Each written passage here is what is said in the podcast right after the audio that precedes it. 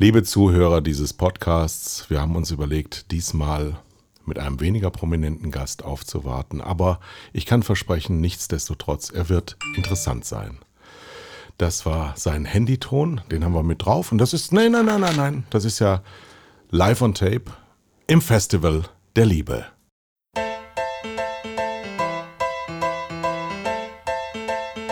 Das Festival der Liebe. Für die Ohren. Lebhaft, geistreich und einzigartig. Für viel Gesprächsstoff mit Herz. Von Tele 5.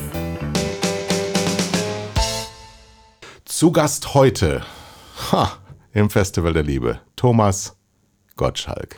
Und zu meiner Rettung muss ich ja sagen, ich war ja mal sehr prominent. Insofern liegst du gar nicht so schlecht, weil ja quasi Ex-Promis äh, das gesamte Unterhaltungsprogramm der Nation jetzt bestreiten. Und zudem habe ich mir gerade eine SMS geschickt, um auch dem jüngeren Publikum zu beweisen, dass ich technisch absolut voll drauf bin. Megamäßig geradezu.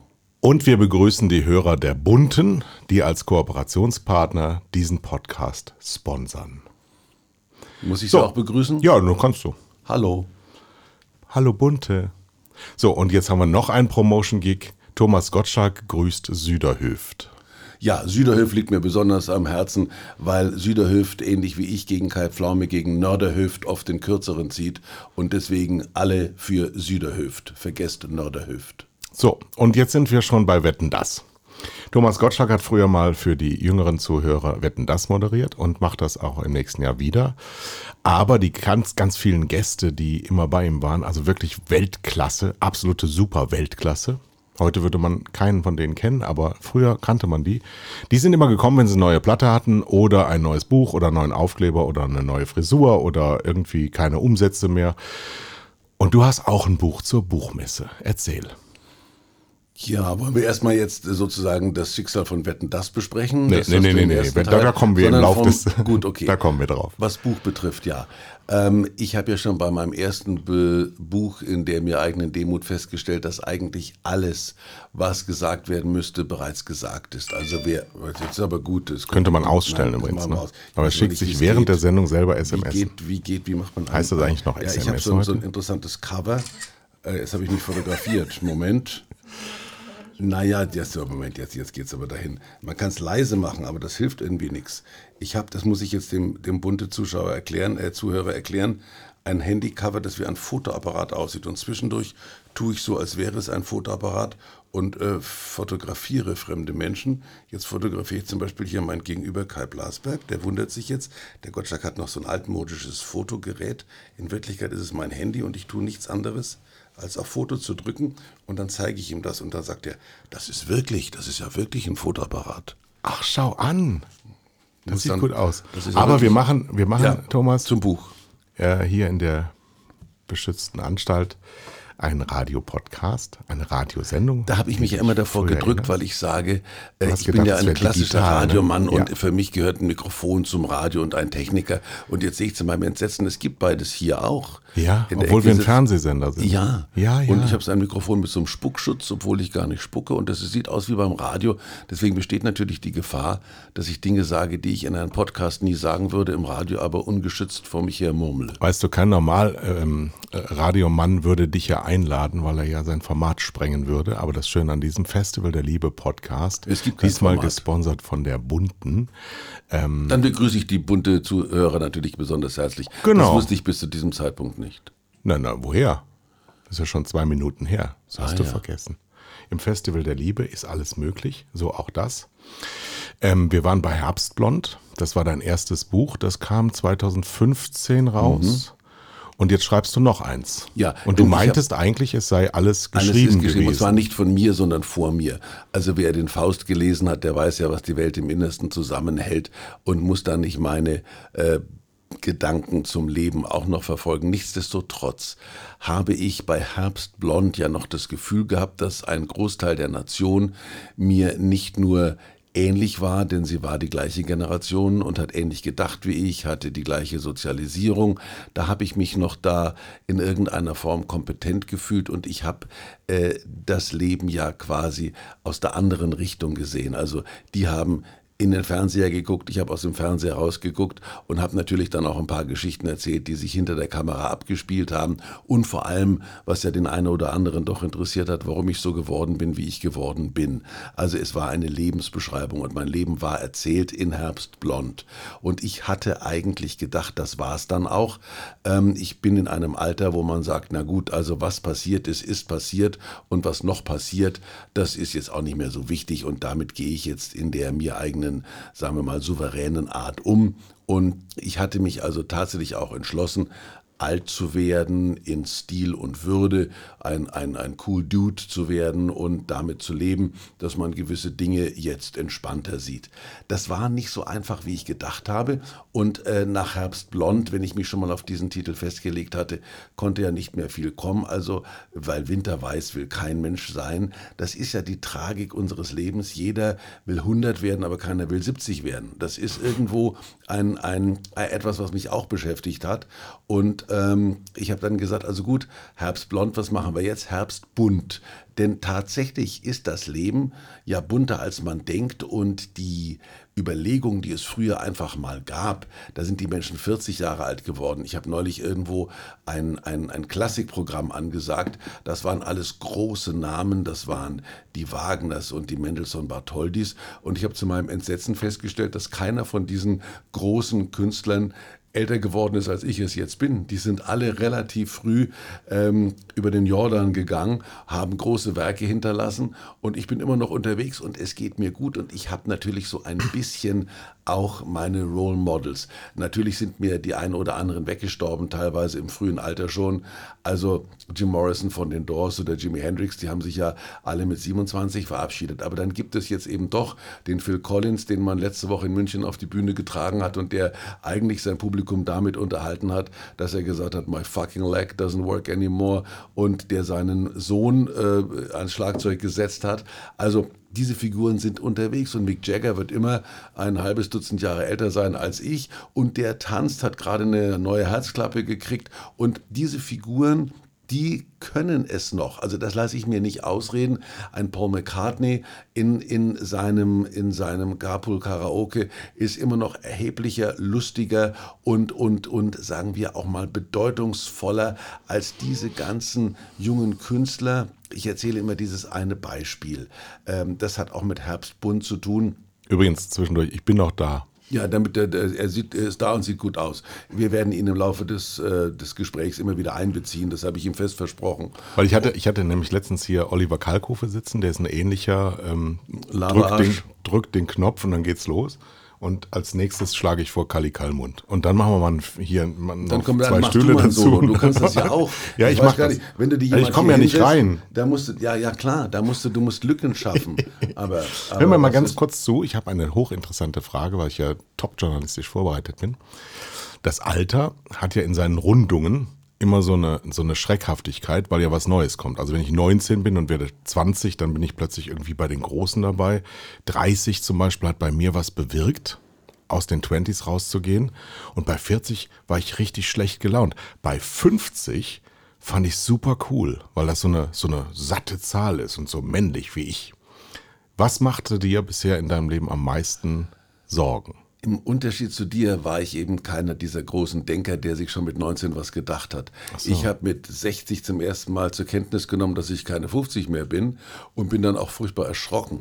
Ähm, das Alter ist etwas, was man erst ab einem bestimmten Moment zur Kenntnis nimmt, behaupte ich. Und es hat auch wenig Sinn, einem jungen Menschen zu sagen, genieße dein Leben Carpe Diem, weil er gar nicht weiß, was er da für ein, ein Glück hat, vor sich noch 40 Jahre zu haben, die er auch gar nicht verplanen muss, sondern die einfach als ein Geheimnis vor ihm liegen. Unser einer sieht ja beim Blick in den Rückspiegel mehr, als wenn er nach vorne schaut. Äh, das bedeutet, und in meinem Fall oder auch in unserem Fall muss ich fast sagen, ist es ja so, dass wir in einem Geschäft groß geworden sind, das es so nicht mehr gibt. Dass ich mit einer Musik groß geworden bin, die es so nicht mehr gibt. Ich glaube, das ist es auch, was es einem erleichtert zu altern, nämlich die Tatsache, dass man gewisse Dinge gar nicht mehr braucht oder gewisse Dinge auch gar nicht mehr begreift. Das ist keine bittere Erkenntnis, sondern das hilft einem auch loszulassen. Ähm, ich habe zwar immer noch also die große Beatles-Kassette mit allen Beatles-Songs, äh, die ich quasi äh, auch nicht irgendwo aus den Augen verliere, weil ich immer wieder weiß, dass ich mit Rubber Soul gut bedient bin. Aber ich höre natürlich viel aktuelle Musik und ähm, habe Not, die Interpreten auseinanderzuhalten, weil es gibt also die, die etwas, etwas klagende Richtung dieser etwas unglücklichen 18-jährigen Menschen, die ihr Schicksal beklagen. Und es gibt äh, die, die, die Sängerinnen, die, die sich alle so ein bisschen ähnlich an und ich muss dann immer rätseln. Das sind aber alles so Stimmverzerrer, die klingen eigentlich normal, ganz normal. Ja, klar. Aber gut, du, du da merkst schon in dieser Antwort, dass sich da so ein bisschen eine Art von, von äh, ja, Rettungsversuch dahinter verbirgt, zu sagen, macht mal jetzt auch ohne mich. Also ich habe eh das Bessere erlebt und das ist, glaube ich, was jede ältere Generation äh, tröstet. Wir hatten es ja noch schöner und ich muss, und das kann man ja heute auch guten Gewissens sagen, ähm, mit einer gewissen äh, Sorge, denn ich habe Kinder und ich habe Enkel, sagen, so gut wie die werden wir werden die es deswegen schon nicht haben, weil sie einfach gezwungen sind, sich andere Gedanken zu machen als wir. Wir hatten ja auch unsere, unsere Ängste. Also das Waldsterben war zu meiner Zeit ein Thema und ich habe mir dann neben der Autobahn gibt es da noch genug Bäume, also kann ich nochmal 180 fahren. Und, und wir haben das irgendwo weggewischt, diese Bedenken. Heute, Fridays for Future, sind diese Bedenken sehr klar und sehr naheliegend und sehr bemerkbar. Die können sich nicht mehr leisten, das so ein bisschen so sich in die Tasche zu legen, wie wir das getan haben. Ja, wir hatten ja sogar, du bist ja ein bisschen älter, aber äh, du hast es ja trotzdem mitgekriegt in den 80ern. Wir sind ja in den 80ern an fünf Todesarten gestorben. Wir hatten AIDS durch ja. Angucken. Wir hatten Atomkraft, sowohl Atom, ja, das war aber später. Äh, mhm. Atomkraftwerke fliegen auseinander, aber auch wir werden atomar bebombt. Mhm. Dann gab's ähm, Waldsterben. Da hat man jetzt rausgefunden, das war gar kein Waldsterben, das war nur die Panik zum Waldsterben. Und dann gab es noch eine fünfte Todesart, die mir jetzt gerade ad hoc entfallen ist. Also sagen wir mal eine wir auch sind medial. daran nicht zugrunde gegangen und deswegen sind wir schon mal. Es gab schon eine medial unterstützte Grundpanik, die man damals auch schon abrufen konnte. Also es muss nicht ja. alles so, so übermedialisiert sein, äh, dass nicht die Leute trotzdem ausflippen. Aber das sind politische Themen, über die wollen wir heute nicht reden. Wir reden über Thomas Gottschalk, denn der ist Gast beim Festival der Liebe. Und was ist schöner als Liebe und zu feiern. Ich bin ja eigentlich nee, insofern. Ich bin okay. dran. Das war aber schon fast eine Frage. Nein, nein, nein, nein, nein, nein, nein, nein. Gerade zum Thema das war eine Überleitung, eine sogenannte okay. Brücke. Das kennst du aus deinen Radiotagen noch. Das ist okay. Mir wird dauert, ich bin ja, aber die haben letztes Mal auch okay gesagt und dann war es nicht so gut. Ein bisschen näher ran. Also. Was habt ihr für Mikrofone? Ähm, uns verbindet eine Freude an der Mode. Ja. Was bei Männern leider nicht üblich ist. Gar nicht üblich ist. Ich beklage immer lauthals, als ich noch flog und in den Lounges dieser Welt herumtastete, habe ich mir immer gedacht, ihr seht aus wie die letzten Heckenpenner. Und wenn du denen dann folgst aus dem Flieger raus in die Parkhäuser, stehen dann so 80 bis 100.000 Euro Limousinen. Und du denkst aber, für deinen Anzug hast du 200 Mark ausgegeben, nach alter Währung noch. Ähm, du hast das mal gesagt, als du gefragt wurdest, warum hast du dich schon sehr frühzeitig so gekleidet? Ich wollte anders sein. Und du bist ja hier beim Anders-Sender, anders ist besser. Ähm, was bedeutet Mode denn in deiner Karriere oder noch zugespitzter gefragt, Wäre deine Karriere ohne deine Mode eigentlich denkbar gewesen? Also, um auch ein bisschen beim Sender zu bleiben. Äh, Mode und Fernsehen hat ja wenig mit Budget zu tun. Ich hatte wenig Kohle für Mode, du hast wenig Kohle fürs Programm. Und man muss da, finde ich, proaktiv das Beste daraus machen. Ich war, äh, ich will nicht sagen arm, aber wir waren nicht gut betucht, deswegen war ich auch nicht gut betucht. Äh, mein Onkel hat äh, aus der Kleidersammlung, der war, der war Pfarrer in Kronach, also und in der Kronacher Kleidersammlung ist erkennbar nicht viel hängen geblieben, was mich modisch hätte interessieren können. Wir reden von den späten 60ern, aber es gab da Stoffe, der hat da irgendwie so graue Stoffballen irgendwann da mitgebracht.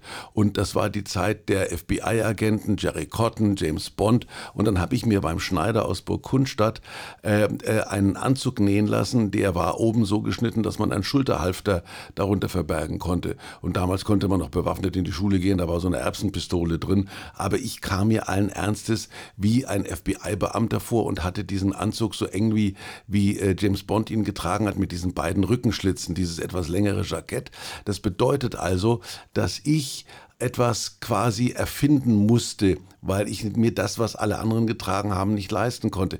Ich habe dann irgendwann auch in dieser Kleidersammlung einen langen Mantel gefunden, der, der ging mir bis an die Waden und war, ich habe mir den dann enger machen lassen und habe mir irgendeinen alten Fuchs, den ich im Altenheim geschenkt bekommen habe, so als Kragen aufgenäht. Ich lief dann wie Dr. Chivago durch das verschneite Kulmbach und alle dachten, wow, der ist ganz vorne. Hab mir in der DDR, als ich Tante Mia besucht habe, eine von diesen Russenmützen gekauft und habe mir dann ein Lenin-Porträt ausgeschnitten. Also ich, Stalin wusste ich, trägt man nicht auf dem Hut, aber Lenin fand ich okay. Und habe mir dann, hab mir dann so ein, so ein, vorne da so ein Sticker drauf gemacht und lief also in einer so einer Pushkin-Mütze mit einem langen Chivago-Mantel, mit einem Fuchs um den Hals und einer Lenin, äh, einem Lenin-Bild auf dem, auf dem, auf der, auf der Kappe durch Kulmbach. Und alle haben gesagt, der spinnt. Aber irgendwo haben sie mich alle gekannt. Also ich habe immer einen hohen Preis dafür gezahlt, anders auszusehen, weil das Gefühl, der spinnt, alle Männer, die in ihren langweiligen, damals gleichen Beachstiefeln äh, rumgelaufen sind. Ich hatte auch Beachstiefel, aber ich hatte nur ein Paar und ich habe meine unglücklicherweise im Winter bekommen. Das heißt, ich habe im Sommer, wenn ich beim Tanzen war, habe ich in einer meiner eigenen Pfütze getanzt, weil, weil da 80 Grad waren in den Schuhen. Und äh, das sind die Preise, die man eben zahlt, wenn man modischer sein will als andere. Und ich habe ein großes Verständnis für solche Figuren wie Karl Lagerfeld zum Beispiel. Der hat es ja geschafft, Gott hab ihn selig, als seine eigene Karikatur in die Grube zu fahren. Also heute verkaufen die noch Handtaschen und Hemden. Du siehst nur einen Umriss, ein Mann mit Pferdeschwanz oder so eine komische Katze. Und der hat es eben geschafft, was, an was wir beide noch arbeiten. Jetzt ist aber nur wirklich gut. Wer kann das, das sein? Das ist Handy übrigens wieder. Ne? Diesmal ja. der Klingelton. Da ruft jemand an. Das ist Smoke on the Water. Was hätten wir sonst? Das Herr Kollege, ich bin gerade in einem Podcast hier. und wir haben mindestens 500 Zuhörer. Insofern würde ich dich zurückrufen, okay?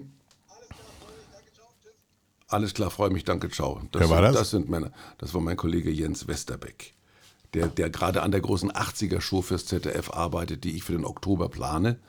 Und äh, das ist ja auch so, weil wir gerade über Fernsehen und über Budget geredet haben. Da machen wir eine 80er-Show, da denken die beim ZDF, ja, ja, gucken wir mal, ob wir Elton John oder Madonna kriegen. äh, Madonna ist, glaube ich, von einem israelischen Milliardär für eine Million zum, zum, zum Grand Prix geschleift worden, ist dort die Treppe runtergestolpert, wurde von allen beschimpft und denkt bestimmt nicht daran, in Hannover fürs ZDF jetzt in der großen 80er-Show aufzutreten. Dafür haben wir die Kershow, der hat tolle Sachen gemacht, The Riddle und äh, Wouldn't It Be Good. Alle Allerdings habe ich dann zu meinem Entsetzen gehört, dass der Südwestfunk den gerade verlost hat zum, für irgendwie für irgendwelche Partys. Da tritt mhm. er mit der Gitarre auf und singt. Also das ist die Wirklichkeit des Fernsehens heute. Die Größe ist eben raus. Und wenn ich Glück habe, äh, dann, dann kommt Max Giesinger und singt vielleicht gemeinsam mit, mit Frau Louisiane äh, äh, irgendwas von, von den Eurythmics. Aber Sind wir noch so froh und ich erinnere mich an meine äh, Frage von eben nochmal. So. Wäre deine Karriere ohne deine Mode möglich gewesen. Das war der, der Anruf von Westerbeck, hat mich aus der Bahn geworfen. Mhm. Nein, ich glaube, und das wurde auch damals eben noch zur Kenntnis genommen. Also es gibt heute Leute, die mir begegnen, die sagen, wir haben extra eingeschaltet und haben gesagt, was hat er heute wieder an? Das ist entweder kein Einschaltgrund mehr oder weil alle die gleichen blauen Anzüge anhaben, auch nichts mehr, worüber man sich vorher In den 90ern bin ich immer beschimpft worden, du siehst aus wie der Gottschalk. Und ich meine, das war ja nun wirklich nicht optisch. Was Schöneres, was Schöneres kann man dir das eigentlich fand ich aber sagen. damals gar nicht so. Ich fand es schon immer gut, wenn das einer versucht hat so. Aber es hat dir ja auch beruflich nicht geschadet. Du hast, du, du hast aber unglaubliche, mit prominenten Menschen. unglaubliche Fehltritte gehabt. Also es ja, war, ich habe ganz zugehört. viele Anzüge bei dir gesehen, die ich gerne gehabt hätte, die du mir übrigens auch versprochen hast. Aber ich habe auch Sachen Größe. gesehen wo ich dachte, ach du lieber Gott. Ja, habe ich auch im Hinterher. Also man hat mir ja Gott sei Dank zur tausendsten und zur zehntausendsten Sendung dann irgendwelche Zusammenschnitte immer vorgespielt und hat mir dann da so zusammengeschnittene äh, modische Reigen vorgeführt, wo ich selber gesagt habe, was war denn das? Und ich erinnere mich aber noch, dass ich von allen diesen Teilen im Moment, wo ich sie angezogen habe, völlig überzeugt war. Im Nachhinein geht das gar nicht mehr. Da waren auch diese breiten Schultern. Teilweise kam ich ja rein wie Liberace und aber habe mich immer miss missverstanden gefühlt. Es gab damals beim Fernsehen ja noch Garderobieren, also Frauen oder berufsmäßige Menschen, die sich mit Mode irgendwo äh, befasst haben und die Leute, die im Fernsehen aufgetreten sind, angezogen haben. Und dann kamen die immer, ich hab was super was für dich gefunden. Das ist, die hat dann irgendwo so, so, so, so Strassjacken gefunden. Das fand ich wieder überhaupt nicht gut. Ich habe mich nie so als schillernder Gockel empfunden, der jeden Scheiß anzieht, bloß weil er glitzert oder glänzt. Ich habe da schon meine eigenen Ideen dazu gehabt gehabt. Ich habe jetzt auch diesen Elton John Film gesehen und ich finde, bei dem habe ich dann den Respekt vor Rock'n'Roll deswegen verloren, weil ich dachte, also diese blöden Brillen mit Federn und so, also das geht dann schon zu weit. Das ist eine andere Ecke. Also nicht alles, was bunt und schrill ist, ist auch modisch okay. Und ich habe immer das Gefühl für mich in Anspruch genommen, ähm, es ist mir völlig egal, ob das jetzt in Mode ist, das ist auch mein Elend. Wenn mir die Sachen nicht jetzt alle verbrannt wären, könnte ich die alle noch anziehen, weil die waren nie in Mode und kamen deswegen aus nie außer Mode. Aber ich werde dich nicht danach fragen, wann du sie mir schenkst, weil sie verbrannt sind. So, du warst, gehen wir mal vor die Fernsehkarriere zurück, im Radio, ähm, auch ein, ein wilder Typ, als solcher gehandelt, einfach nur auch, weil du anders warst und deswegen Aufmerksamkeit bekommen hast. Du hast damals, was ich jetzt nochmal nachgelesen habe, ähm, gehen wir von der Mode mal weg, auch ganz ungewöhnliche Autos immer gefahren. Hat mich auch immer interessiert. Also ich werde nie vergessen, äh, ich habe in London mir, das muss so gewesen sein, 78, da stand äh, da war das, da stand gerade der, das, das Pfund zur Mark irgendwie ganz günstig. Mir an der Straße so einen Silver Shadow, der stand da, da waren, da standen 20 Rolls Dinger Royce. nebeneinander, so einen gebrauchten, ja. Und Cabrio? Der, Nee, nee, nee, nee, nee, das, das hätte wäre, also der war, der war zu, der war zu bezahlen. Also ich habe irgendwie damals ja auch ganz gut verdient, weil ich, äh, ich habe Bravo-Romane geschrieben, ich habe ja nichts ausgelassen und habe im Radio ja relativ gut bezahltes Geld gekriegt, also damals schon als Stationssprecher und habe dann so Auftritte gemacht in Diskotheken. Also ich konnte mir ein Auto leisten, das glaube ich damals 35.000 Mark gekostet hat. Das war ein Was alter in den Rolls-Royce. 70ern extrem viel Geld war. Ja, aber das war ein alter Rolls-Royce und mit dem bin ich dann äh, natürlich gleich nach Deutschland gefahren. Äh, der war auch, der war deswegen in London günstig, weil der Steuer auf der falschen Seite war für Engländer, für uns gerade mal richtig. Und dann bin ich da nach Dover, bin ich aufs Schiff gefahren, habe das Auto und bin dann über die Grenze und dieser Grenzbeamte sagt mir, did you buy anything? Und ich war so stolz und ich sagte, no, no, I didn't buy anything, only the car. Und ich wieder zurück auf nach Dover, musste gleich umdrehen, wieder zurück aufs Schiff und bin dann an die Grenze gefahren. Unruhe im Publikum hier? Nee. Und, und bin also wieder zurückgefahren. Und dann haben die dieses Ding, weil sie gedacht haben, ich habe vielleicht Drogen geschmuggelt, haben die dann auf so eine Bühne gestellt. Und dann ist einer mit einer Stange unten dran und hat dann so durch den Unterboden gestochen. Das war eine reine Rost, ein reines Rostnetz. Dann werde ich nie vergessen, wie der da aus diesem schönen Auto da, so, der hat es einfach nur gestrichen gehabt. Das Auto hat er irgendwo auf dem Bauernhof gefunden, hat es für 5000 Pfund äh, optisch wieder hergestellt und mir ist für mir, mir 35 verkauft. Und ich Trottel habe dann, ich habe geweint, wie ich daneben stand. Aber ich, das habe ich dann eine Zeit lang gefahren, habe das nicht mehr aufgegeben. Und als ich dann richtig gut verdient habe, dann habe ich ja im BR dann diese tägliche Sendung gehabt und habe einen, ein, ein Bentley Convertible gehabt. Und dann war das auch noch so, dass der Programmdirektor des Bayerischen Rundfunks damals, mein, mein, mein guter Freund Udo Reiter, der hat ähm, einen, der war Programm, der hat einen Programmdirektorenplatz gehabt, war aber im Rollstuhl und hat deswegen einen, einen Behindertenplatz gleich am Anfang der Garage gehabt und hat gesagt, stell dir auf meinen Platz. Und dann habe ich auf diesen, da stand Programmdirektor BR und da stand mein Bentley und die ganze Justizabteilung vom Bayerischen Rundfunk, alles studierte Juristen, äh, mussten da vorbei. Die haben jeden Tag gekotzt, wie die da an meinem, an meinem Bentley Convertible vorbeimarschiert sind. Also da habe ich, ich habe die Leute auch immer gequält mit meinen Klamotten und, Und meinen würdest Autos. du sagen, dass das auch so eine Art Überkompensation wegen der eher ähm, bürgerlichen oder kleinbürgerlichen Herkunft ist oder der materiellen Es war, Minderausstattung? nein, es war, ich, ich hätte ja nie im Leben ein Rolls-Royce gefahren. Das war, also ich habe mir, das war, ich habe das auch Quatsch, das war damals, kein- ich habe heute, sagt man immer Rolls-Royce, das waren glaube ich immer Bentleys, von denen ich da gerade erzählt habe, was für mich ein Unterschied war. Also ich habe dieses englische, äh, ein englischer Bentley-Fahrer ist auch was anderes als ein deutscher oder ein Rolls-Royce-Fahrer.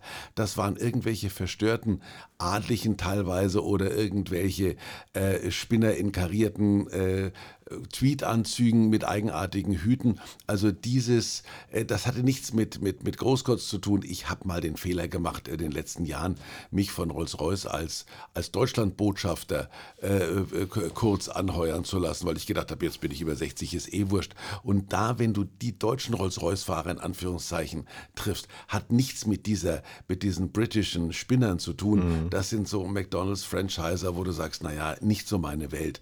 Aber, aber dieses Englische hat mich immer fasziniert. Äh, Savile Row, äh, was Mode betrifft, äh, in den Anfangsjahren natürlich Carnaby Street, in den 80ern Biber, dieses Jugendstil-Kaufhaus. Also ich war immer sehr englisch orientiert, dass ich dann in Amerika gelandet bin, war einfach ein, ein, ein Knick in meiner Biografie, den ich so nicht geplant hatte. War ja auch die Musik anfangs ausschließlich Englisch. Absolut. Ist ja bis heute Ja. so, ne? Und, und das war, was ich, was ich vorher schon, da hast du mich, hast mir die Geschichte abgebogen, jetzt erzähle ich sie, jetzt passt sie auch, weil eben gerade englische Musik und ähm, die, die, der Unterschied zur heutigen Generation. Also ich war 1965, 66 zum ersten Mal in England, 66 glaube ich, und habe mich da verknallt in eine bildschöne, also damals war sie bildschön, Bonnie Goodman, in eine Halbinderin, die in Wimbledon gelebt hat. Die hat mich aber relativ schnell wieder auf die Straße gesetzt, weil sie gemerkt hat, also dass die, ich war nicht das, was sich erwartet hatte.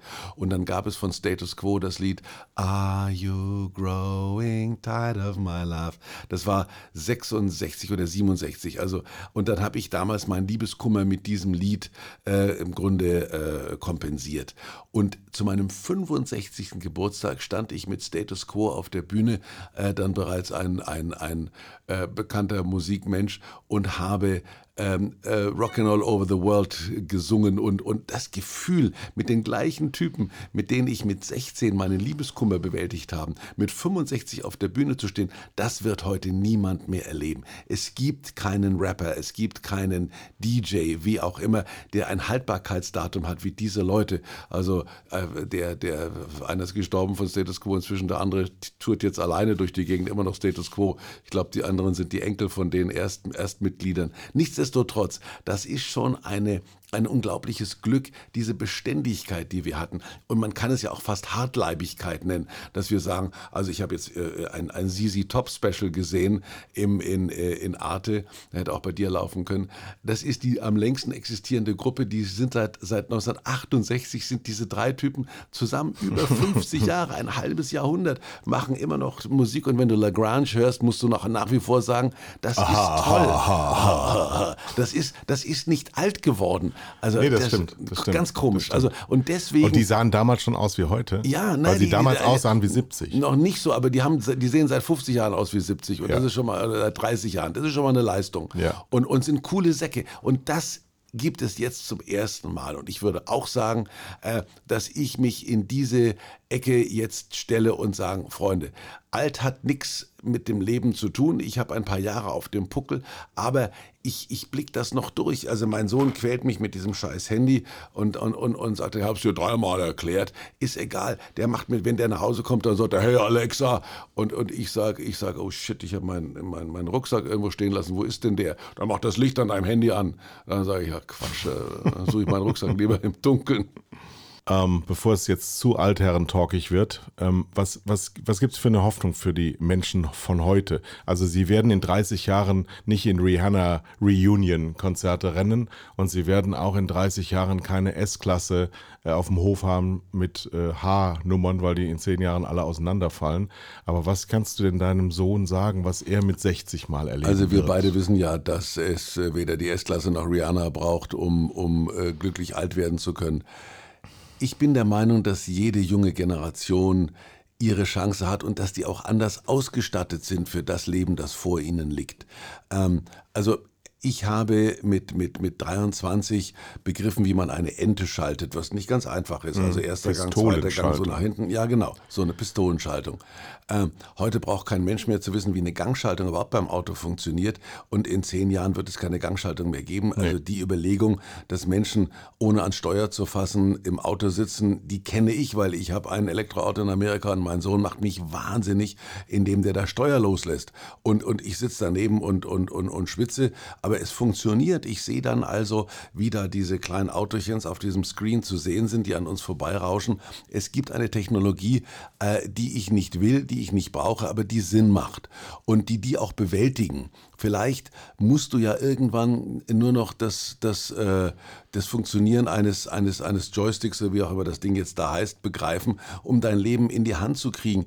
Ich behaupte, es ist relativ sinnvoll, einen großen Brockhaus im, im im Regal stehen zu haben und dich von A nach Z durchzublättern, weil du irgendwann, wenn du bei B was suchst, bei, bei, bei, bei C irgendwas findest, was dich auch interessiert. Das gibt es nicht mehr. Du googelst also heute äh, punktbezogen, was du wissen willst und googelst es in der Sekunde, wo du es brauchst und vergisst es in der Sekunde, nachdem du es gebraucht hast. Das war bei mir ein bisschen anders. Ich habe äh, eine Menge Schrott allerdings auch im Hirn ähm, an Texten, die keiner mehr braucht. Also, dass ich Schuberts Forelle auswendig kann, bringt mich keinen Schritt weiter.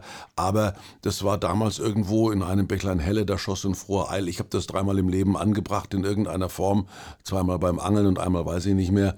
Aber das ist ähm, vielleicht etwas, was nur Ballast ist und deswegen baue ich darauf, dass jede Generation ausgestattet ist mit dem, was sie für ein Leben braucht und dass sie auch mit einer gewissen positiven Fröhlichkeit auf das blicken können, was vor ihnen liegt, auch wenn es einem, der mit einem anderen Paket daherkommt, als schwierig erscheint. Also mir erscheint ein Leben ohne die Beatles musikalisch schwierig. Das ist für einen 15-Jährigen überhaupt kein Thema. Der sagt, was, was, was soll das? Also, und vielleicht war für meinen Vater, keine Ahnung, Marlene Dietrich oder die, die Comedian Harmonist in irgendeiner Form wegweisend. Äh, die habe ich nie in meinem Leben gebraucht. Also erstens, um diese Frage mal zur Abwechslung konkret zu beantworten. Ich glaube, dass wir uns um die nachwachsende Generation keine Sorge machen müssen. Ich sehe natürlich zwischendurch diese federnden 12- und 14-Jährigen mit einem gewissen Neid, weil ich weiß, die werden 2060 noch leben, da wird es mich nicht mehr geben und die werden Dinge erleben, von denen ich nicht geträumt habe. Andererseits wissen wir natürlich alle, du und ich, und bei Tele5 sieht man sie ab und zu, diese billigen Zukunftsfilme mit fliegenden Autos und Menschen in allen möglichen dämlichen Klamotten hat es nie gegeben, wird es nie geben. Wir stellen uns die Zukunft immer offensichtlich anders vor, als sie dann wirklich eintrifft. Ja, jetzt sind wir aber auch in Deutschland. Du bist ja aus privaten Gründen Deutschland etwas näher gerückt wieder. Und wie erlebst du Deutschland im Jahr 2019 versus äh, vielleicht vor zehn Jahren? Auch da habe ich äh, wieder die vielleicht etwas äh, subjektive Einstellung, Gut, dass ich Deutschland vor 30 Jahren noch erlebt habe, als ich mich hier äh, in der Fülle meiner Kraft bewegt habe. Da ist natürlich auch vieles ähm, an, an, an Dingen im Gange, wo ich sage, ah, da hätte ich nicht jung sein wollen. Ich meine, es gibt die Absurditäten, die hat es immer gegeben. Also dieser Flughafen in Berlin, der nicht eröffnet wird und diese Maut, die, äh, die, die nicht kommt. Also das sind natürlich schon, schon Dinge, die, die, äh, wo ich sage, gibt es da niemand, der mitdenkt. Nur habe ich damals das Gefühl gehabt, die Leute, die mitgedacht haben, die konnten es. Ich war der festen Überzeugung, dass Willy Brandt ein Bundeskanzler ist, der weiß, was er tut. Äh, ich weiß gar nicht mehr, wer damals Verkehrsminister war. Seebohm hieß der, glaube ich. Der, da bin ich als einfach als, als respektierlicher Bürger mit dem Gefühl früh aufgewacht. Hier gibt es Menschen, die ihre Berufe in meinem Sinne ausüben und die wissen, was sie tun. Heute merke ich, dass exakt diese Menschen diese gleichen Berufe ausüben und eben nicht wissen, was sie tun. Aber die wussten es wahrscheinlich zu meiner Zeit auch nicht. Nur, es hat man nicht so bemerkt. Also das Scheitern von Politik, das Scheitern von politischen Ideen wurde damals so nicht ruchbar. Und ich hatte eben noch den Eindruck, dass die Wortgefechte zwischen Wehner und zwischen Kohl oder was auch immer es da gab, irgendwo eine Form von Leidenschaft dargestellt haben. Ich habe damals die letzte be bewusste Bundestagsdebatte, wo die Fetzen geflogen sind, war die Diskussion, ob man Berlin als deutsche Hauptstadt wieder rechtfertigen kann mhm. mit ihrer Vergangenheit und mit der der gesamten deutschen Vergangenheit. Und ob wir in diesem betulichen Bonn nicht gut aufgehoben sind, das waren die politischen Debatten meiner Zeit. Die waren aber irgendwo nachvollziehbar, die waren für mich voller Leben und die haben mich betroffen. Und heute lasse ich das an mir vorüberziehen, merke aber gleichzeitig, dass die Generation, die in diesem Alter ist, davon überhaupt keine Notiz nimmt. Also da scheint mir etwas verloren gegangen zu sein, ohne schon wieder klagen zu wollen. Und etwas, was dir wahrscheinlich auch fehlt und wo du sagst, das versuchen wir ja bei Tele5 herzustellen. Es ist der gesunde Blödsinn ist weg. Dieses Albernsein. Es gibt heute entweder Ernsthaftigkeit oder es gibt Unsinn. Aber dazwischen gibt es nichts. Und es gab zu, zu Zeiten, in denen ich pubertiert habe, sowas wie Pardon oder wie, dann gab es hinterher Tempo. Äh, es gab also eine Form von Journalismus, eine Form von, von ähm, ja auch Com Comedy, äh, sowas wie die Monty Pythons oder wie, wie äh, die, die, die Berliner, wie, wie haben sie es, äh, mit Namen habe ich es inzwischen nicht mehr so. Insterburg. Insterburg, ja genau. Das war Blödeln auf hohem Niveau, das lag zwischen Kabarett, da war ein bisschen Anspruch drin, aber auch viel Blödsinn. Mhm. Und heute und hat ein bisschen was vorausgesetzt. Ja, also und, das genau. Publikum musste heute, auch was ja, wissen, sonst Und auch Otto hat ja im Audimax angefangen, das war ein Studentenblödler, ja. den ich heute immer noch komischer finde, als viele, die heute Stadien füllen oder große Comedy-Shows machen mit großem Licht, wo ich sage, was ist das eigentlich? Das also ich glaube zu wissen, woran das liegt. Ich weiß aber nicht, ob man äh, das nochmal in den Griff kriegt.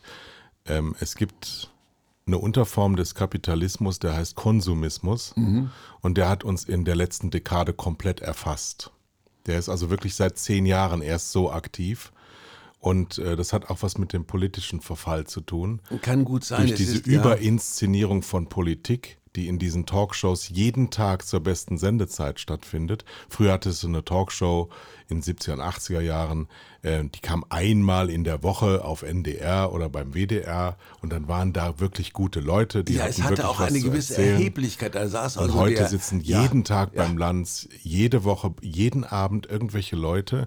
Und du, du denkst ja heute, dass Wolfgang Bosbach eine wichtige politische Figur in der Bundesrepublik ja, Deutschland der letzten 20 Jahre war. Und Ja. der Mann hatte nie irgendein Amt, sondern er hatte nur das Amt, Wolfgang Bosbach zu erfinden. Und eloquent in Talkshows zu sitzen und eigentlich so ein bisschen als Politiker, was ich gerade vorher gesagt habe, diese äh, Bürger zu bedienen, der Politik verständlich erklärt hat, der auch zwischendurch seine eigene äh, Ratlosigkeit zum Thema gemacht hat und der gesagt hat, so geht's nicht, aber wir sind irgendwo festgefahren. Also Politiker, glaube ich, die in der Lage wären, die Sprache der Leute zu sprechen, brauchen wir dringender als zuvor. Aber die werden eben heute sofort als Populisten äh, abgetan. Und ich finde, dass also Vox Populi, die Stimme des Volkes, etwas anderes ist als Populist, die allen alles versprechen, aber es nachweislich nicht halten können. Da ist eine Lücke und die füllt niemand.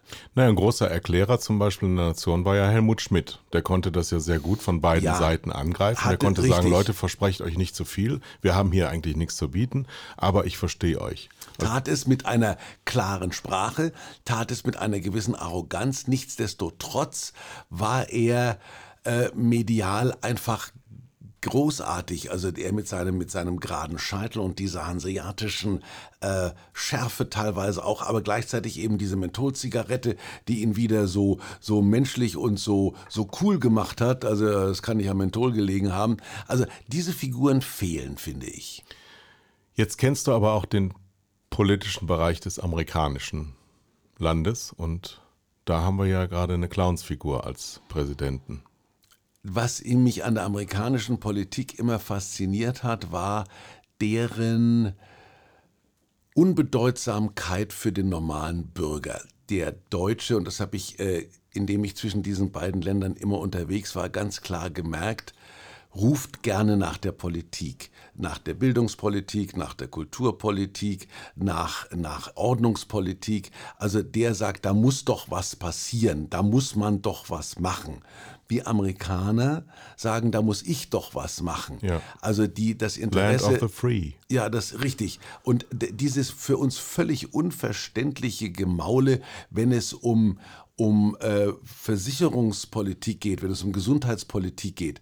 Wir haben gelernt, der, der schneller läuft, muss einen, der langsamer läuft, auf die Schultern nehmen und mit ihm gemeinsam laufen. Dass er deswegen natürlich nicht so schnell im Ziel ist, hat man uns als Sozialpolitik nahegebracht. Und wenn schon nicht Sozialpolitik, dann war es die christliche Nächstenliebe. Die Amerikaner sagen, ich denke doch gar nicht dran, langsamer zu laufen und mich mit irgendetwas zu beschweren, was nicht mein Eigenfleisch und Blut ist. Aber diese Ungerechtigkeit, die sich daraus ergibt, dass eben die, die langsamer laufen, auf der Strecke bleiben, das bekümmert die da nicht. Und ich habe das, wenn du Herbstblond aufmerksam gelesen hast, ich habe da ein paar Fälle, die, die mich zu zutiefst nicht nur berührt, sondern auch erschüttert haben.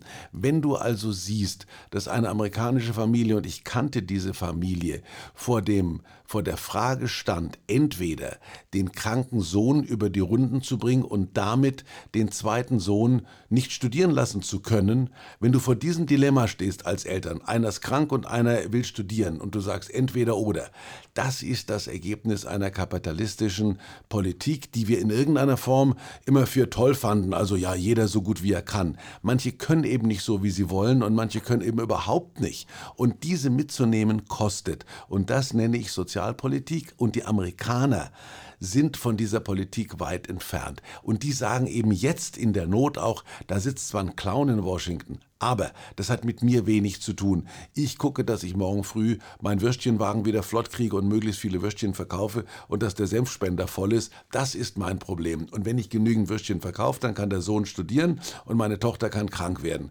Und wenn nicht, dann eben nicht. Aber damit hat der Typ in, in, in, in Washington gar nichts zu tun. Deswegen ist, wenn man bei uns immer liest, die Amerikaner erregen sich, die Amerikaner erregen sich nicht. Der Kolumnist der New York Times erregt sich. Ein, Intellektueller, der die Zusammenhänge sieht, der auch mal in Frankreich war, der weiß, was Sozialpolitik ist, der weiß, wie ein Gesundheitssystem in Deutschland funktioniert. Die anderen, ein 27er in Amerika sagt, warum soll ich Geld für eine Versicherung ausgeben? Ich bin noch nicht krank und bevor ich krank wäre, vergehen noch 40 Jahre, in denen ich mir lieber ein vernünftiges Auto kaufe, bevor ich das da reinstecke. Das ist eine Erziehungssache und das wird noch lange dauern, bis sich das ändert. Jetzt spielt in Amerika aber auch die Religion eine sehr große Rolle, zumindest in den vielen kleinen Teilen dieser Gesellschaft. Und wenn man sich das so anhört, ist ja eine Sozialpolitik eigentlich mehr mit dem christlichen Menschenbild vereinbar als äh, eine derartige inhumane ähm, Gesellschaftsordnung, die dort stattfindet.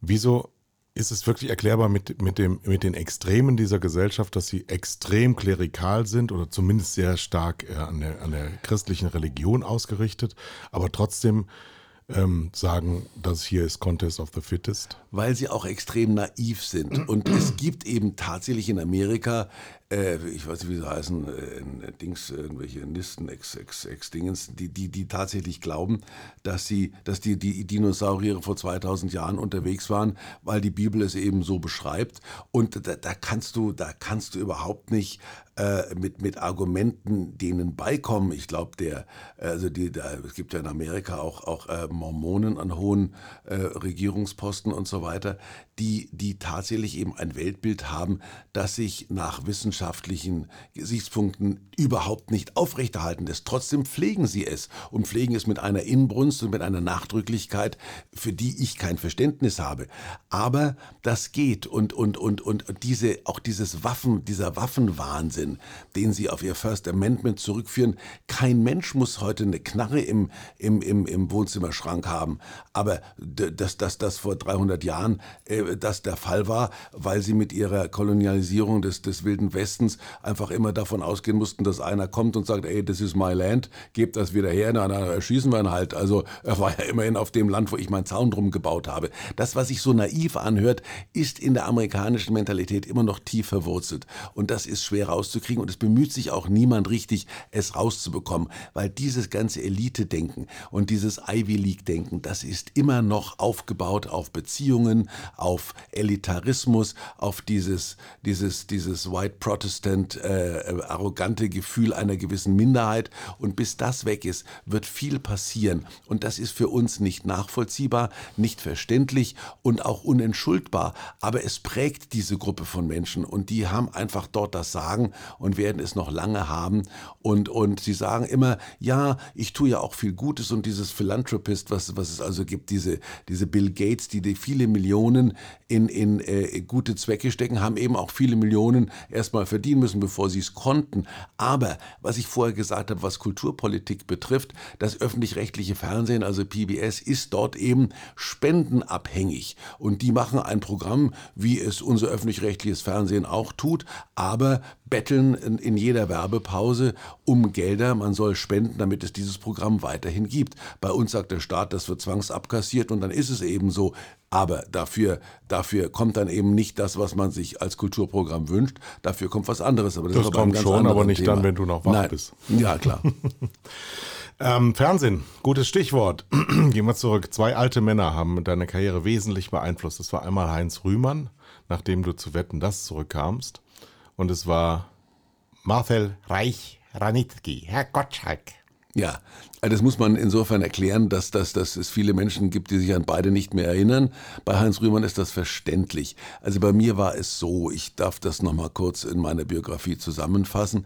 Ich hatte dieses Wetten das, was für mich quasi äh, äh meine, meine Bestandsgarantie war. Am Samstagabend habe ich die Nation auf dem Sofa versammelt. So, dann habe ich das freiwillig aufgegeben, äh, um Late Night zu machen, was man mir nicht so gedankt hat, wie ich mir das vorgestellt habe, weil es weder Letter Letterman noch Leno war oder eben auch nicht, wie man sich das äh, äh, auf der deutschen Journalistenseite gewünscht hat, nämlich ein Monolog. Und leider war es auch aufgrund der deutschen Promi-Dichte oft so, dass ich der Prominenteste war, der da in diesem Panel saß und eben nicht die Clooneys dieser Welt bei mir vorbeigeschaut haben. So, also als ich das gemerkt habe, dass mir diese feste Burg Wetten das ganz gut tut, äh, saß da bereits der Kollege Wolfgang Lipper drauf, den das ZDF damals äh, nach der Befreiung des Ostens dahingesetzt hat und das war auch eine Symbolwirkung. Und als der, der Westler aus Kalifornien zurückkam und äh, gesagt hat, ich will da wieder dran, gab es durchaus eine berechtigte Welle der Empörung.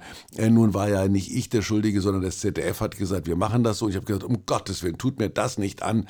Warum Nein, eigentlich damals? Das habe ich nie verstanden. Weil weil ich, weil ich schon gewusst habe, ich habe gesagt, der Wolfgang Lippert, der jetzt als Symbol auch, sagen wir mal, für die Vereinigung äh, taugt und der die deutsche Fernsehsendung schlechthin jetzt moderiert, äh, das ist auch ein Symbol, unabhängig davon, wie gut er das kann oder wie er es nicht kann. Also, dass er Paul McCartney den Schweiß von der Stirn getupft hat, fand ich auch nicht gut. Macht hier übrigens gerade keiner. Na gut, bei ja, mir. eben, ja. Einfach, ja, bei dir nicht, du schwitzt nicht, aber ich schwitze. Ja, ich muss aber gleich zum Flieger. Das ist das Gleiche, was, was, äh, was es bei Wetten das immer gab. Zum Privatjet. Nichtsdestotrotz. Also, ähm, so, da, als ich dann wieder zurückkam, dachte ich, oh Gott, das kann auch Pfiffe geben. Ich kann da, das war in Graz die Sendung. Es kann auch sein, dass ich da einmarschiere und wenn nur fünf Leute pfeifen, ist dieses Comeback schon im Eimer äh, große Widerstände. Du weißt ja, wie das bei den Medien ist. Drei Pfeifen und dann große Widerstände im Publikum, Protestwelle, empfängt Gottschalk und du so musst, weiter. Äh, zur Erinnerung noch einschieben, damals waren so viele Zuschauer vor dem Bildschirm wie heute bei äh, Länderspielen während der Weltmeisterschaft. Ja, also, also unter 20 Millionen bin ich gar nicht angetreten und, ja. und, und, und wir hatten die Angst vor der Einstelligkeit, die wir Gott sei Dank um, umsonst hatten. Also unter 9 Millionen hätten wir alle uns, uns äh, gemeinsam irgendwie vom Fernsehturm gestürzt. Also zurück zu meinem Comeback und da war zufällig Heinz Rühmann available. Der war aber nicht available, weil er immer mein Wetten das wollte, sondern seine Frau, die hatten einen Jaguar, der nicht mehr gefahren hat, in der Garage stehen. Und seine Frau Hertha Rühmann hat gesagt, wir müssen diesen Jaguar loswerden. Dann soll doch der Heinz in diese Sendung gehen, die er weder kennt noch in die er will. Ähm, äh, und gleichzeitig werden wir diesen Jaguar irgendwie los. Und es gab wie, wie geht das? War das ein Autohandels? Ich, ich, ich, weiß nicht mehr, ob wir, den Auto, ob wir das Auto dann verlost haben oder wie auch immer. Es war ein brauner Jaguar, der irgendwie eine Rolle gespielt hat. Also Heinz Heinz Rühmann kam nicht meinetwegen, sondern er kam wegen des Jaguars. Und ich hatte einen Versace-Frack, um was die Klamotten, da erinnere ich mich noch. Also einen etwas ungewöhnlich geschneiderten Frack mit diesen komischen Versace-Gesichtern da an allen möglichen Stellen, wo es hingepasst hat oder auch nicht hingepasst hat.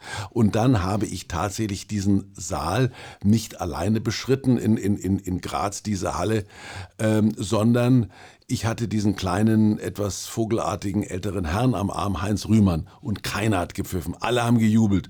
Und ich habe nicht gewusst, jubeln die meinetwegen, jubeln die Heinz Rühmann, deswegen war mir auch völlig wurscht. Hauptsache sie jubeln. Keiner hat gepfiffen, keiner hat Lippi gerufen, keiner hat gesagt, wo bleibt Osten? Sondern es war eine allgemeine, allgemeine Geräuschkulisse, die sich auf Rühmann, mich oder den Jaguar bezogen hat, ist auch völlig egal. Also I was back in business.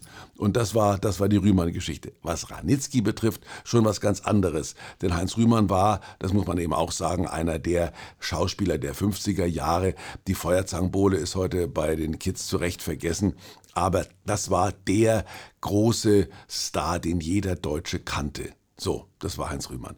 Reich Ranitzky war der Literaturpapst, den leider nicht jeder Deutsche kannte, aber jeder, der mehr als drei Bücher gelesen hat, kannte ihn, weil, und das habe ich vorher angesprochen, das literarische Quartett im ZDF eben nicht wie heute eine intellektuellen Veranstaltung im Elfenbeinturm der Intellektualität war, sondern das war eine Mischung zwischen Comedy, zwischen hoher Literatur und zwischen Klamauk. Dieser Ranitzky war ein bellender alter Mann, Mann mit einem polnischen, sehr eigenartigen Akzent. Dann saß diese etwas indignierte Frau Löffler da und dann saß der Helmut Karasek, auch mehr Entertainer als Literaturpapst. Und es gab eine Sendung, da hatten die den Everding zu Gast. Das kannst du heute als Showveranstaltung wie diese Männer auf hohem Niveau und mit dieser einen Frau, auch um die eine Frau herum, teilweise auch gegen diese eine Frau. Also wie der, wie der Ranitzky mit Frau Löffler gesprochen hat, das war teilweise, würden ja heute also die Femen da durchmarschieren. Und, das und ist ein grauenhafter ja, genau. Unsinn, den genau, die ja, da erzählen, genau, Frau Löffler. ja. Was, und, und, das, und das ist eben das Elend, dass es solche Leute, Ranitzky ist ein gutes Beispiel, das war ein ein hochintelligenter Mann und jeder, der deutsche Geschichte verstehen will, sollte eigentlich seine Biografie lesen. Da hat er in klarer Sprache und in kurzen Sätzen im Gegensatz zu mir erklärt, wie Deutschland vom Glauben abgefallen ist und wie er trotzdem sein Glauben an Deutschland nicht verloren hat. Großartig. So, und dieser Mann, der war sich nicht zu fein, zu wetten, das zu kommen. Der saß auf der Bank und hat seine Äuglein haben geblitzt, seine, Au, seine Ohren waren rot und hat zugeschaut, wie Will Smith, der irgendeinen Film dafür vorgestellt hat, angefangen hat zu rappen. Was macht dieser Mann? Also das war toll, aber er saß da und alle Intellektuellen haben gesagt, boah, der Gottschalk hat den Reis Ranitzky, was ist denn in die beiden gefahren? Der Gottschalk weiß gar nicht, was er da für ein Juwel hat und Ranitzky weiß gar nicht, wo er ist. Der wusste aber immer genau, wo er ist und der war auch bei Late Night. Und wir haben ihn eben nicht mit irgendeinem, mit irgendeinem anderen Schriftsteller oder mit einem Gymnasialprofessor für Deutsch zusammengebracht, sondern da saß Theresa Orlowski. Die kam allen Ernstes einmarschiert. Das war damals eine Pornodarstellerin für ja, die Jüngeren. Ja. Und, und, und, und, und Ranitzky saß auch wieder da mit roten Ohren und blitzenden Äuglein. Sagen Sie, Verehrteste, zeigen Sie auch Selbstbefriedigung. Dann sagt die selbstverständlich, das finde ich großartig. Also, das waren ja, das waren ja diese Ebenen, diese unterschiedlichen Ebenen, die ich eben einfordere. Man muss in der Lage sein, wie ich, sich modisch zum Deppen zu machen, aber trotzdem auf hohem Niveau für Bunte und für Tele 5 zu performen, wie ich es gerade tue. Diese unterschiedlichen Ebenen, die vermisse ich, die muss es geben. Gehen wir nochmal zu den, ähm, zu den äh, Late-Nightern. Das ist ja nach Harald Schmidt nie in die Gänge gekommen. Wir sind ja auch eines der wenigen Länder, die das eigentlich nicht hinkriegen. Und jetzt sind wir aber mit 83 Millionen Einwohnern ja auch nicht so promi-arm und auch kleinere kriegen das hin. Wieso scheitert Late Night in Deutschland immer? Also man versucht es ja nach wie vor. Ich glaube, es gibt eine Late Night aus Berlin, macht die Joko oder Klaas oder irgendjemand versucht sich da. Umwölf, ja, ja, ja. nee, Aber das ist, es findet eben außerhalb der Öffentlichkeit statt wie alles andere. Der Harald hat in der Tat zu einer Zeit eine Form von Late Night gemacht, wie sie es auf der ganzen Welt nie gegeben hat. Es gibt deutsche Eigenarten. Zum Beispiel ist Wer wird Millionär? Eine Unterhaltungssendung, eine quizartige Unterhaltungssendung, die wir alle kennen, die in jedem Land der Welt erfolgreich war, die in einigen Ländern drei Jahre gehalten hat, in anderen Ländern fünf Jahre. Ich glaube, der Günther macht die 20, weil der deutsche Bildungsbürger... Dieses Jahr 20 Jahre, Ja, der deutsche Bildungsbürger fühlt sich da einfach vertreten in dieser, in dieser Sendung. Die, das, die, die gab es auf der ganzen Welt und gibt es nirgendwo mehr. So, es gab dann bei, in, bei, in Amerika gab es nochmal ein Revival 20 Jahre später. Da haben sie den alten Moderator nochmal aus der Kiste geholt. So, das ist also ein anderes Beispiel. Und dieses Late Night ist ein Prinzip, das darauf beruht, dass ein Mensch vor die Kamera tritt, der erstmal äh, in einer Art von Monolog den Tag äh, seziert. Und zwar in einer forschen, politisch unkorrekten Art und Weise, die in Deutschland nie möglich war und nie möglich sein wird. Unabhängig davon, dass ich es nicht konnte, weil ich diese Begabung nicht habe, habe ich ja auch angefangen, etwas zu tun, was zu Late Night gehört, nämlich Autoren.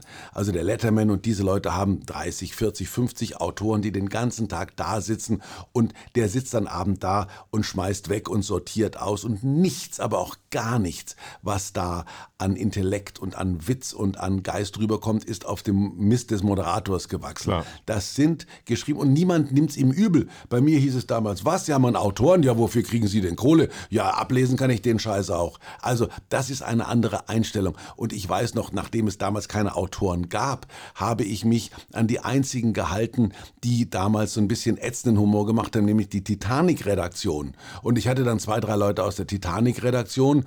Ähm, Äh, dann kam ich rein mit einem, mit einem äh, Eimer, der hatte mehrere Schusslöcher, aus denen das Wasser rauslief und habe dann gesagt, das ist der Jahrestag vom Kessel von Stalingrad heute. Äh, das, war, das war ein Titanic-Witz, der mir nie eingefallen wäre. Ich fand den aber gut. Aber den fand ich als einziger gut. Also der Verband der, der deutschen Kriegsgräber Ja. äh, war, war also wie auch immer noch in der Nacht quasi äh, unterwegs im Taxi nach München und alle anderen haben gefaxt, ge, geschrieben, geschimpft, was auch immer. Das ging damals eben nicht. So, das heißt, dass also alles das, was ich an Comedy versucht habe, hat nicht funktioniert. Ich habe mich auch nicht wohlgefühlt bei diesem Monolog, denn es gab in Deutschland nichts, worüber man sich fünf Minuten auslassen konnte, ohne irgendjemandem auf den Schlips zu treten. Und dann ging es eben um die Prominente. Ich hatte ja eine Claudia Schiffer da sitzen und hatte 3,5 Millionen Zuschauer. Ich hatte da Sophia Loren und Marcello Mastroianni sitzen. Ich hatte großes Personal, aber die mussten übersetzt werden. Die wussten dann teilweise nicht, wo sie sind. Aber es gab tolle Late-Night-Sendungen, die, meine ich, dem amerikanischen Original sehr nahe waren. Wir wollten dann ein bisschen Spontanität reinbringen. Ich habe dann so eine rote Tür erfunden, wo dann Überraschungsgäste reinkamen, von denen ich nichts gewusst habe. Das war auch ein großer Moment. Wir hatten Anthony Quinn, der Ältere erinnert sich, ein großartiger Schauspieler, Glöckner von Notre Dame. Und, und der saß da bei mir auf der Bank, hat mich gemalt, das habe ich gar nicht mehr, leider hätte ich behalten sollen. Der hat dann als Maler auch reüssiert. Also Anthony Quinn, großer Schauspieler, saß bei mir wohlgelaunt auf der Bank. Plötzlich klingelt's an der roten Tür und ich dachte, ich erschlag die Redaktion, ich mache die Tür auf. Und es stand da so eine Tunte vor der Tür als Gina Lollobrigida verkleidet. Dachte ich, das kann doch nicht sein, dass die, dass die also die Größe des Moments da stören. Und dann dachte ich, die hätten aber auch eine größere nehmen können. Naja, wie auch immer, weil die ja äh, sehr groß sind, diese, diese, diese Darsteller von so. Und dann kamen die rein, dachte ich, jetzt spricht die auch noch Italienisch. Plötzlich denke ich, oh Scheiße, die ist das. Also, dann habe ich plötzlich nach fünf Minuten gemerkt, das ist Gina Lolo Brigida und die war genau richtig. Nur ich Trottel hab's nicht gemerkt. Also es gab große Momente in Late Night, die leider verglüht sind am Firmament der Fernsehgeschichte. Und dann sagte wer, der Parasit wechselt den Wirt. Das war Helmut Thoma. Das war Helmut Thoma. Was ist da geschehen? Oh Gott, ja, das weiß ich auch nicht mehr. Also dieses- ich wurde, ich weiß nur noch, dass ich für Sat.1? Late Night war ich, war ich überdimensional bezahlt.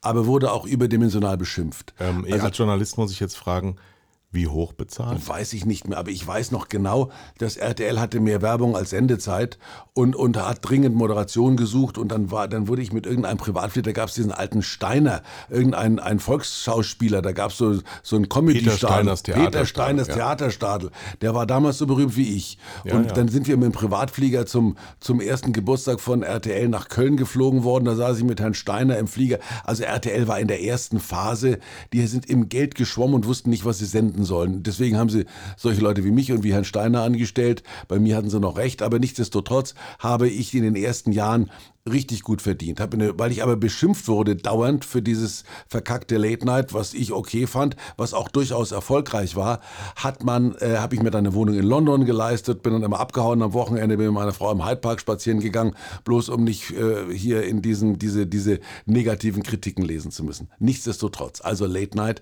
habe ich dann irgendwo, ich habe das Gefühl gehabt, ich werde dafür zwar gut bezahlt, aber nicht geliebt und das ist für einen wie mich die schlimmere Nummer. Und dann gab es den, den Mark Konrad, der war äh, damals Chefredakteur von RTL, der hat schon äh, Nachfolger ins Spiel gebracht. Also der hat gemacht, ja, der Gottschalk ist nicht cool genug für Late Night. Da gab es dann den Koschwitz, der mich dann irgendwie eine Zeit lang vertreten hat. Dann wollten sie so ein Late Late Night noch machen. Also man hat versucht, Late Night zu etablieren und war kurzfristig der Meinung, ich wäre nicht der Richtige. Ich bin nach wie vor der Meinung, ich war der Richtige, weil ich durch dieses tägliche Radio, was ich ja über Jahre hinweg gemacht habe, diesen Tageseinsatz geschätzt habe. Ich habe das gemocht. Ich war auch, ich war auch nie krank. Ich habe nie gefehlt. Ich bin mit großem Elan da zu Werke gegangen. Aber das Ergebnis war nicht so, wie man sich das gewünscht hat. Und man hat eben auch völlig falsch gerechnet. Ich hatte bei Wetten das 20 Millionen und dann haben die gesagt, dann muss er also jeden Abend dann, also der 5 Millionen kriegt er dann schon hin. Und wenn es dann eben nur zwei waren oder ich glaube, Heute wären also, sie über 500.000 auf dem Sendeplatz Ja, froh. ja. ja. auf jeden Fall. Aber du könntest das doch für Fred Kogel machen. Äh, für Insider, Nicht-Insider. Unser neuer Besitzer von der KKR, die haben uns jetzt gekauft und Mhm. wir gehören jetzt einem amerikanischen Investmenthaus. Und ihr seid ja gut befreundet seit 20, 25, 30, 40 Jahren.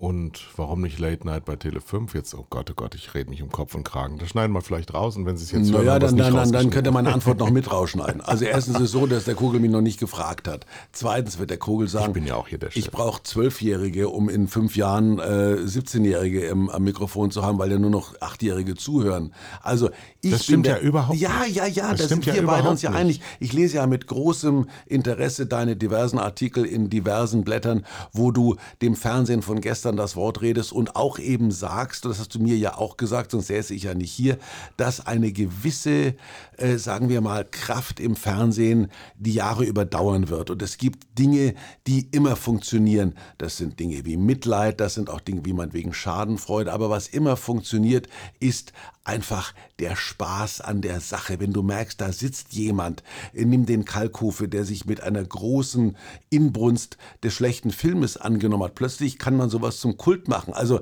äh, äh, ohne jemanden nahe zu treten wollen, aus Scheiße Gold zu machen, ist auch Teil unseres Geschäftes. Und wenn das gelingt, dann machen wir alles richtig, weil Scheiße nicht viel kostet und Gold viel bringt.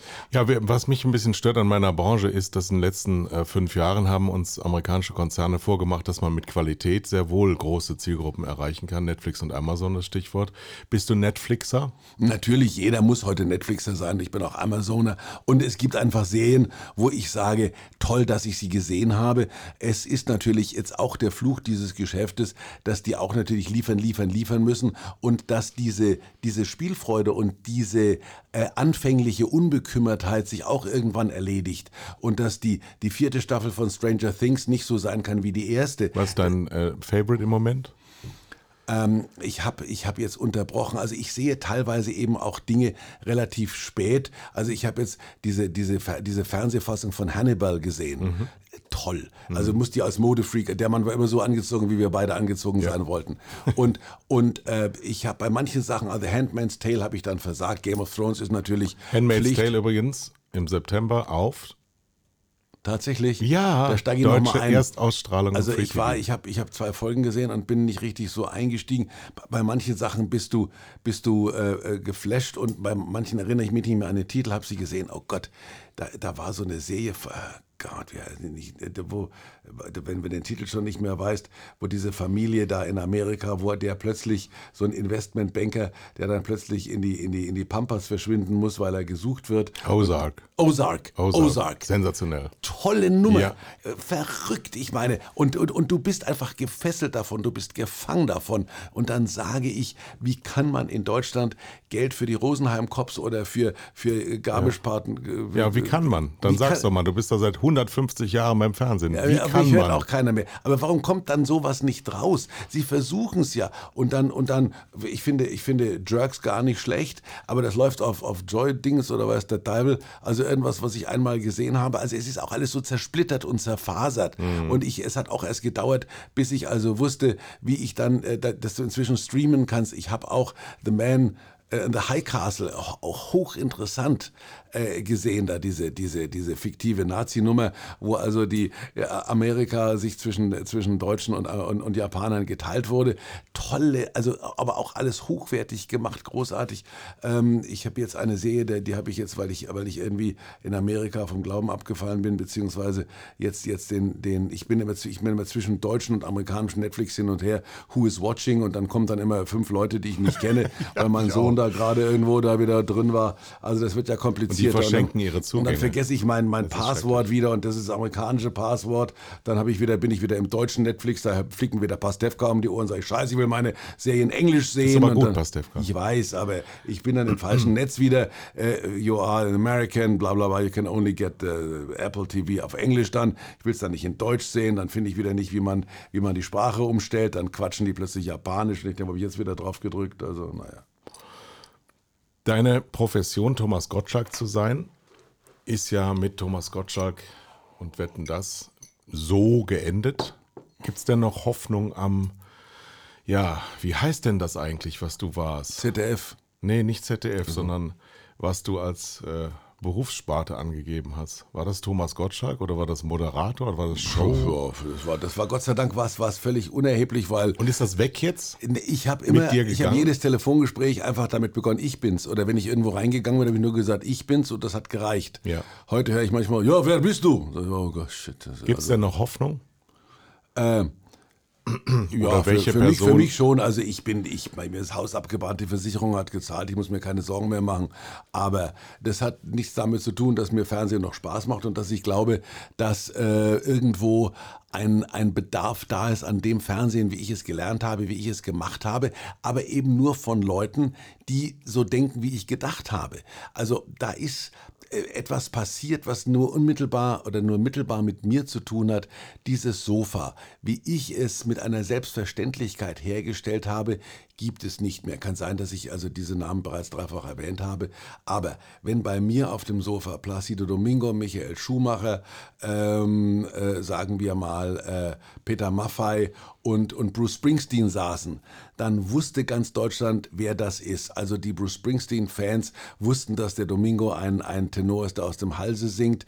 Die, die äh, Opernfans wussten, dass Michael Schumacher mit hoher Geschwindigkeit um die Ecken fährt. Also dieses kleinste und größte gemeinsame Vielfache. Und wenn ein Mädchen reinkam, die gesagt hat, ich kann das ganze Buch Pippi Langstrom rückwärts auswendig, dann haben doch Zwölfjährige gesagt, wow, wie macht die das? Heute sagt Übrigens das Zwölfjährige- mit dem Telefonbuch, das werden wir gleich noch machen. Ne? Ach so, gut. Kannst du das noch? Weiß nicht, was, was war das mit dem Telefonbuch? Äh, Georg Kreisler, Telefonbuch. Die Telefonbuchpolka. Ja. Also, ja, ja, das ist was anderes. Aber nochmal, also diese. Also das, das äh, werden wir von deinem Hörbuch nehmen einfach, der Einfachheit halber. Diese, na, ich kann, ich kann das glaube ich noch. Diese Situation äh, gibt es einfach so nicht mehr. Heute sage ich. Aber warum ist das so? Ich will es trotzdem weil, noch mal Wenn die wissen. Redaktion eine Sendung heute, so wie sie sie immer gemacht haben, gemacht hat, dann sagen die, wir haben einen super Gast. Sag ich, wer ist das? Dann sagen die, das ist die Heidi Muschke. Die hat 87.000 Follower äh, oder äh, 7,8 Millionen Follower. Äh, die macht eine Schminkgeschichte. Also die schminkt sich jeden Morgen und da gucken sieben Millionen Menschen zu. Sag ich, was soll ich mit der? Naja, die finden die alle toll. Sag ich, soll die sich jetzt da schminken im Fernsehen? Was soll ich denn die fragen? Äh, wie hält man einen Lippenstift oder was auch immer? Also die Situation, dass ein Mädchen reinkommt und sagt, ich kenne Pippi Langstrom auswendig, da sagen alle Zwölfjährigen im Lande, da gibt's aber eine App. Und, und, und, und, und, und die, die Bloggerin mit ihren 7,8, die brauche ich nicht, weil ich sie nicht kenne. Die kennt mich wahrscheinlich auch nicht, weil sie den ganzen Tag bloggt. Also insofern ist das heute relativ schwierig. Und die Aber Domingos dieses, dieses jetzt mal eine ernsthafte Frage. Dieses, war doch eine ernsthafte Antwort. ja, war sehr gut. Deswegen äh, komme ich ja auch zum ersten Mal zu einer ernsthaften Frage. Dieses, dieser, jetzt nennen wir es mal negativ konnotieren, Z- Zerfall von Gesellschaft, weil jeder macht, was er will, durch die Jetzt sind wir alle sehr weit individuelle. Weg. jetzt, jetzt ist der Untergang. Der Nee, nee, Untergang nee, ist aber nahe. ist das nicht, ist das nicht, hatte nicht Fernsehen zu, zu deiner Apokalypse. Zeit eine sehr verbindende Wirkung? Ja. Dass man am Montagmorgen sagen könnte, hast du den Gottschalk wieder gesehen, wie der Ja. angezogen war? Weißt und du- heute keiner mehr miteinander sprechen kann über das, was verbindet, außer bei Fußball-Länderspielen vielleicht Ja, noch. und wenn ich das beklage, heißt es, hier sitzt ein alter äh, Nee, nee, Mann, wir können der, dem, dem, dem das Die Schicksal Welt verändert sich nur, wenn man klagt mitgespielt und sich empört. hat und der nicht mitbekommen hat, dass die Zeiten sich verändert haben. Natürlich war das gut und natürlich war das richtig. Nur ich, ich, ich glaube, dass im März 1912 die Wiener, äh, sagen wir mal, ähm, Kutschenfahrer äh, auf die Barrikaden gegangen sind, weil sie gesagt haben, da soll es was geben, das ist ein Taxi, da sitzt einer im Auto, der nimmt Menschen mit, das kann ja nicht funktionieren, ohne Pferde geht gar nichts. Und, und die haben gesagt, da, das, da kann nichts passieren, macht euch keine Sorgen. Irgendwann waren sie weg. Dann kamen die Taxifahrer, 100 Jahre später haben gesagt, dieses scheiß Uber, Ja. was, was wollen denn die? Und wenn du immer nur Taxifahrer oder Kutscher bist und wenn ich heute da sitze als ehemaliger Fernsehmann äh, und die Hoteliers klagen über, über Airbnb, also es gibt Dinge, die entwickeln sich und da kannst du nichts machen und wenn du sie beklagst, klingst du alt, klingst du missmutig und klingst du Ja, verzweifelt. dann klingen wir eben alt, missmutig und Gut. verzweifelt, dann Gut. sind wir das, bekennen wir uns dazu und kriegen immer noch viel Geld dafür. Das, das stimmt. Aber wir haben, wir haben ja auch für, dafür, dass wir unser Leben lang alt und missmutig waren, viel Geld verdient, von dem wir heute leben. Dann darf ich noch äh, äh, danach fragen, was ich auch unbedingt fragen wollte. Was ist das Schrecklichste, was du beruflich je erlebst hast? Du, ich habe so viel Schreckliches Nee, erlebt. nee, nee, das Nein. Schrecklichste, das gab's. Du, Und besten sogar noch nie erzählt hat. Na, beruflich habe ich mir alles schön geredet. Ich habe, äh, ich bin einmal, ich bin nur einmal beruflich gescheitert. Da habe ich im Wienerwald in, in Giesing, glaube ich, an einem Witzwettbewerb teilgenommen und war sicher, dass ich ihn gewinne, weil meine, weil meine Witze wirklich die besten waren. Und ich habe einen Witz ins Sächsisch erzählt, einen Witz ins Schwäbisch, einen Witz in Schlesisch, was damals noch funktioniert du bist hat. übrigens hervorragend als Imitator. Das ja, zum Beispiel. Also ich habe da, ich habe da wirklich abgeliefert und war mir sicher, es gab einen Zweitages-Wochenendflug nach London. Ich hatte das Wochenende bereits verplant. Und dann krieg ich eine Flasche Piccolo Champagner, zweiter Platz, hervorragender zweiter Platz und den ersten Platz ein blöder Witz, war aber der Sohn vom Diskothekenbesitzer. Konntest du ja nicht einklagen, der ist dann nach London geflogen. Also wahrscheinlich hat der Vater gesagt, du fliegst überhaupt nicht, ich flieg. Aber grundsätzlich, äh, das war meine, das war das einzige Mal, wo ich richtig gescheitert bin. Der Witzwettbewerb im Wiederwald ist mir heute noch, ist mir heute noch in dankbar schlechte Erinnerung. Irgendwas Peinliches? Wo du äh, Gast Peinlich, falsch ich habe mir, gerade wieder, hab mir gerade wieder gedacht, was ich für Sachen gemacht habe. Ich habe mit großem Erfolg moderiert über Jahre hinweg äh, den Wettbewerb der TZ, die Münchner Badenixe. Da wurden Mädchen im Bikini auf ein 3-Meter-Brett gejagt und mussten ins Wasser springen und haben dann mit mir Interviews gemacht. Ich habe nasse Frauen im Bikini interviewt. Dagegen ist der Weinstein ein Kommunionknabe. Also wenn ich überlege, was das, wenn man diese Moderation noch hätte, wäre ich geteert und gefedert, würde ich über den, über den Marienplatz gerollt worden. War aber lustig damals. Da standen tausend Kerle und fanden das prima und 20 zitternde Mädchen in Bikinis und die TZ hat eine Titelgeschichte draus gemacht. Also, ja, das war, das, das, so bin ich groß geworden. Kein Wunder, dass ich so bin, wie ich bin. So, an diesem Tag, ähm, wo wir hier reden, beginnt das Filmfest in München. Du bist zum wiederholten Mal in München. Du bist ja in München als der ja, als Na? der Thomas Gottschalk groß geworden, der du dann geworden bist und der den, das Deutsch, Deutschland heute immer noch so prägt, wie du bist. Du bist für jedermann sofort erkennbar. Für die Kleineren bist du der Besitzer von Haribo, für die Erwachsenen bist du der Domi, der von jedem immer geduzt wird und in. in äh, ich duze aber auch zurück, muss ich sagen. Ja, du bist unfassbar freundlich. Ähm, besser, als, besser als freundlich unfassbar. Und gleich gehen wir wieder in die Öffentlichkeit. Woher nimmst du diese Kraft, zu jedem so Thomas Gottschalkhaft zu sein? Weil ich Gott sei Dank mein Leben lang nicht Privat und Beruf trennen musste. Wenn ich Na, du bist ein, immerhin nach Amerika geflüchtet. Ja, aber ich war in Amerika auch freundlich und habe dann quasi. Aber da kannte dich auch keiner. Ja, dann habe ich also im kleinen Betrieb, dann saß ich an irgendeinem Essenstisch und habe gesagt, wie schaffe ich das, diese acht Leute, von denen mich keiner kennt, am Ende applaudieren.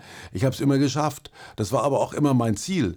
Und, und dieses Gefühl, für irgendetwas geboren zu sein, nämlich ohne Mühe, ohne Last Menschen begegnen zu können. Und ich habe ja nicht um 20.10 Uhr am Samstagabend mein Schicksal verflucht, sondern ich habe mich darauf gefreut, dass es 20.15 Uhr wird und endlich das diese Hymne kommt. Ja. Und ich habe auch nie daran gezweifelt, dass mir am Donnerstag, wenn ich dann hingefahren bin nach Salzburg, nach Graz oder wo ich da performt habe oder nach Offenburg, habe ich ja nie daran gezweifelt, dass mir am Samstag um 20.15 Uhr was einfällt. Also das ist, glaube ich, die Stärke, nicht zu sagen, ah shit, Montag war ich gut drauf, jetzt habe ich am, am Samstag Sendung. Ich war immer gut drauf, habe nie in irgendeiner Form Probleme mit Menschen gehabt, egal ob sie mir als Elektriker äh, zu Hause begegnet sind oder als Weltstar in der, in der Sendung. Und es war für mich auch nie ein Unterschied, weil ich genau gewusst habe, der Paul McCartney hat keine Ahnung, wie man eine Nachttischlampe anschließt und der Elektriker kann scheiße singen, aber beides nette Kerle. Und was fehlt dir jetzt? Ein Job bei Tele 5. Na, siehst du, den kannst du ja haben. Aber. Damit ähm, ist mein Leben rund. Zirkuspferd.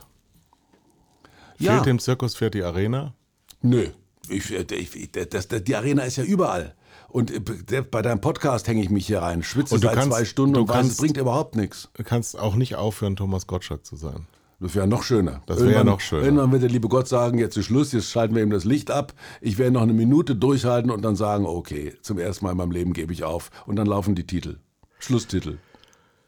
Ja, es war eine große Ehre, dass du hier warst. Und ich hoffe, das war der Beginn unseres gemeinsamen Podcasts. Ach so, Guy der Kogel soll uns Guy beiden eine Sendung geben. G, und D, Guy und Domi. Und ähm, ich der Titel wäre zwar alte Tanten tanzen Tango und damit sind wir wieder bei, bei Kreisler. Wir wollten dann, äh, der, also der, der, Der- es gibt ein Lied von Kreisler, sag mal ruhig jetzt, es gibt ein Lied von Kreisler, das heißt äh, die, Das die, die, jetzt die hin. Das Wirtshauspolka. kriegst du jetzt nicht hin. Ich sitze gern im Wirtshaus, am wirtshauslichen Herd. Dort sitze ich wie beim Wirtshaus und werde nicht gestört. Der Wein wird schön älter, der Kaltere wird kälter, so wie es sich gehört. Ich lese nicht in Journalen, ich rede mit keiner Frau, für die müsste ich noch zahlen, dazu bin ich zu schlau. Wenn ich Inspiration suche, Gesellschaft mir suche, lese ich das Telefonbuch. Alle meine Freunde stehen drin, und zwar auf Seite V. Wondrak Wortel Viblacil, Wojtek Wocek Viskutil, Wocheteczka Vukilic, Vrtatko Vukacinovic, Wondrak Vordi Vorlicek, Voralek, Woznek Valek Brtl Brtl Votroba Bocendilek, Vrinis Vostarek, Vittalahan, Vitlazil, Vravlec Vucem Viskucil, Votu Votipka Vicezal, Vrasil Varan Vimetal, Vobitka Wowecki, Vranek, Vopalka Vopelka, weg, weg. Kommt wieder einer. Der, der, den ich vorher anrufen wollte, der ist inzwischen an Altersschwäche gestorben. Das war das Festival der Liebe. Heute mit Thomas Gottschalk.